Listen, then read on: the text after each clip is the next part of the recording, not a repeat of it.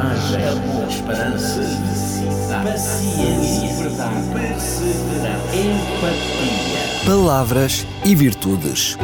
Um programa onde a origem e o sentido das palavras abraçam as virtudes que inspiram a vida. Com a apresentação de Jorge Machado. Olá, estimado ouvinte, é com prazer que volto à sua companhia. Estamos a iniciar mais uma edição de Palavras e Virtudes.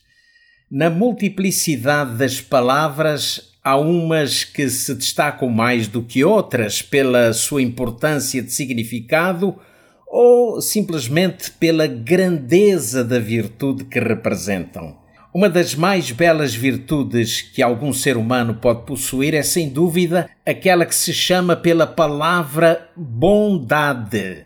Bondade. O que é bondade? O que significa bondade? A palavra bondade tem origem no latim bonitas e tem como principal raiz o termo bonus, que significa bom. Assim, bondade, de acordo com a sua origem latina, refere-se à qualidade daquele que é bom ou do que oferece benefícios. Já na língua grega, bondade tem origem na raiz agatos, que de igual modo significa bom, mas na sua morfologia é muito próxima da palavra HP, que significa amor. Logo, podemos então aferir que a bondade, segundo a raiz etimológica grega, é um ato de amor. É a qualidade de alguém que tem inclinação para a prática do bem ou a característica de quem possui boa índole e de quem é sensível e age perante a dificuldade ou necessidade de outrem. O poder da bondade é indiscutível, pois esta qualidade atua contra a maldade. Ela manifesta-se no compromisso social no que diz respeito à atenção para com os mais desfavorecidos e em todas as ações que nos libertam do egoísmo e nos tornam melhores seres humanos. A bondade transforma a quem ajudamos e tem o poder de, ao mesmo tempo, nos transformar. De uma forma geral, todos somos ou já fomos espectadores de atos de bondade e provavelmente também os vamos praticando com maior ou menor frequência. Alguém afirmou que há dois tipos de pessoas no mundo: as que fazem e as que ficam a assistir. As primeiras eh, cometem muitos erros, as segundas não fazem nada. Ora, quem fica à espera de que aqueles que assistam façam alguma coisa passa em pouco tempo a ser também um deles.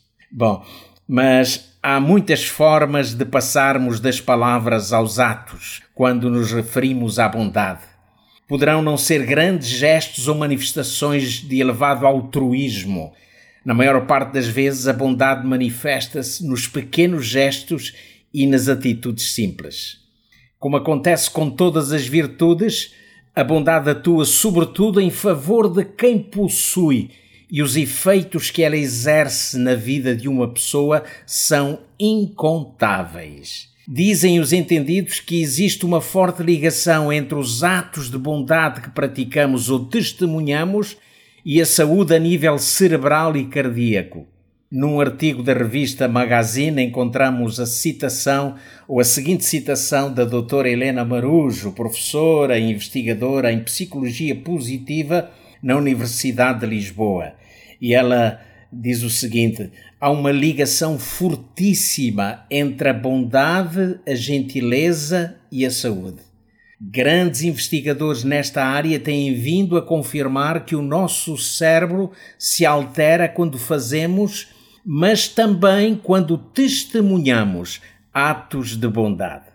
Pois é, amigo ouvinte, é fácil comprovar que os atos de bondade contribuem em grande medida para a felicidade da pessoa que os pratica, pois quem não se sente feliz quando usa de bondade para com alguém? Ao consultarmos as Sagradas Escrituras, e ao lermos o relato da criação do mundo no livro de Gênesis, constatamos que a bondade de Deus foi uma característica fundamental e constante durante toda a obra da criação. Ele deixou marcas da sua bondade impressas em todo o universo. A palavra bom aparece pelo menos sete vezes na descrição dos feitos de Deus durante o seu ato criador. Isso reflete o seu caráter, pois pela sua bondade tudo foi maravilhosamente formado. Portanto, a criação foi a primeira marca visível da bondade de Deus. Se continuarmos a consultar o Sagrado Livro, é fácil percebermos que a bondade é ali referida como a qualidade nobre gerada por Deus no coração humano. A Bíblia está repleta de exemplos de bondade genuína. Um desses grandes exemplos foi foi de uma mulher chamada Dorcas, a qual, através do seu ofício de costureira, beneficiava os pobres. O texto bíblico afirma que ela estava cheia de boas obras e esmolas. As suas ações em favor dos necessitados demonstravam a sua bondade, era fruto da sua relação com Deus.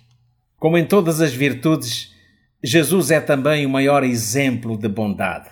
O seu ministério foi uma demonstração prática daquilo que é a verdadeira bondade e de como há um vasto campo para a prática de tal virtude. A seu respeito, lemos o seguinte: Como Deus ungiu a Jesus de Nazaré com Espírito Santo e poder, e como ele andou por toda a parte fazendo bem e curando todos os oprimidos pelo diabo porque Deus estava com ele. Amigo ouvinte, o mundo em que vivemos é egoísta, onde as pessoas se esquecem facilmente que ninguém vive para si mesmo, tal como afirmava John Donne, poeta inglês. Ninguém é uma ilha em si mesmo e cada um é uma porção do continente, uma parte do oceano. Mas quantos hoje, nesta sociedade cada vez mais globalizada, se sentem isolados e até marginalizados. A prática do egoísmo é o maior ato intimidatório que marginaliza o homem. Há cada vez mais vítimas do medo pelo dia de amanhã.